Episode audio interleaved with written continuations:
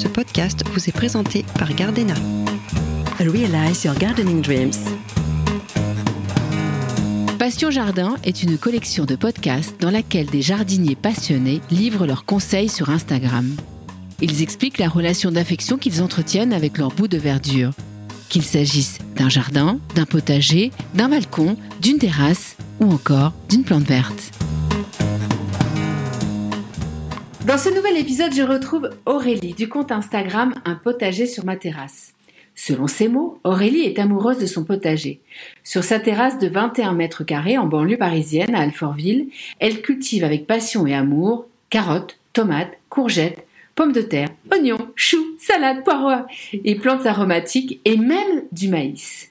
J'en oublie, mais le plus important, c'est que tout cela se fait sur un espace de 5 mètres carrés. Avec Aurélie, un véritable potager en ville, c'est possible. Aurélie se dit débutante et pourtant elle partage sur son compte beaucoup de recettes bien à elle, également de compost et d'amendements. Elle suit le calendrier lunaire et déniche graines et plants chez les producteurs locaux. Bonjour Aurélie. Bonjour Sandrine. Avec ça, je vous trouve pas si débutante, moi. Bah, disons qu'aujourd'hui, effectivement, il y a eu un petit peu d'évolution, mais je reste toujours à l'écoute de, de, mes prédécesseurs euh, potagers, ceux qui ont un peu plus d'expérience. Alors, comment a débuté euh, votre passion? Eh ben, j'ai envie de dire, euh, j'ai envie de dire un peu naturellement. Ça m'est un peu tombé dessus. J'ai envie de dire, euh, c'est vrai que c'était en février, euh, il y a un peu plus d'un an. J'étais avec mon fils en train de faire des courses et il y avait des, des graines du supermarché. Il m'a dit ah maman, ça serait bien qu'on fasse pousser des graines. Et puis euh, d'une chose à une autre, on a fait évoluer euh, très rapidement ce petit potager. Et puis euh, on s'y est pris, euh, enfin je me suis pris de passion pour mettre les mains dans la terre et du coup ça a évolué comme ça. Mais j'étais pas du tout attachée au départ à, euh, à une passion particulière. Bon j'aimais la nature et tout ce qui entoure un peu la nature, mais c'est vrai que je m'étais jamais projetée comme ça à me dire oh, je vais faire un super gros truc sur ma terrasse. Ça s'est fait vraiment progressivement. Comment est-ce que vous qualifiez la relation que vous entretenez avec ce potager? Alors aujourd'hui, je dirais que c'est une relation de coopération bienveillante euh, l'un envers l'autre.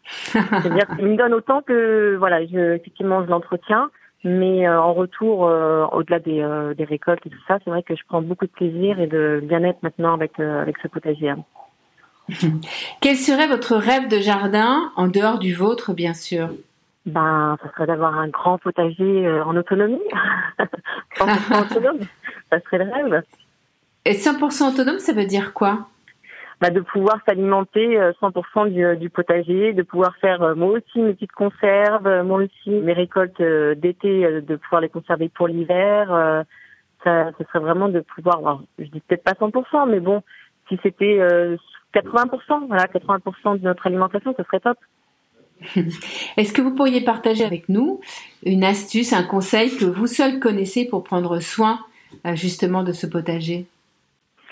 Alors que moi ça je me connais, je ne sais pas, mais euh, le conseil moi que j'aime donner en général, euh, c'est de prendre le temps d'observer en fait, vraiment de prendre beaucoup de temps à observer euh, mon potager, enfin le potager de manière générale, et de voir un peu comme comment la nature elle réagit, d'essayer de la comprendre en fait, parce que je trouve qu'il y a beaucoup d'enseignements juste par l'observation. Je trouve que c'est une bonne réponse justement observer. C'est pas un conseil, mais euh, dans ce, enfin c'est pas un conseil, je veux dire par là que c'est un conseil que tout le monde devrait appliquer, mais euh, c'est un joli conseil en tout cas, merci. L'outil dont vous ne pouvez pas vous séparer au jardin? Alors bon, moi j'ai pas des grands moyens, j'ai pas besoin de, j'ai pas des grands besoins en termes d'outils, mais celui que je me passe assez rarement, c'est mon petit plantoir que j'apprécie assez. euh, Est-ce qu'il y a un outil que vous aimeriez qu'on invente pour vous?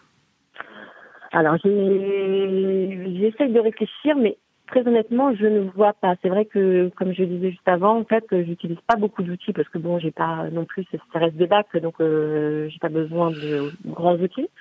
Donc, très honnêtement, je, je ne vois pas, non.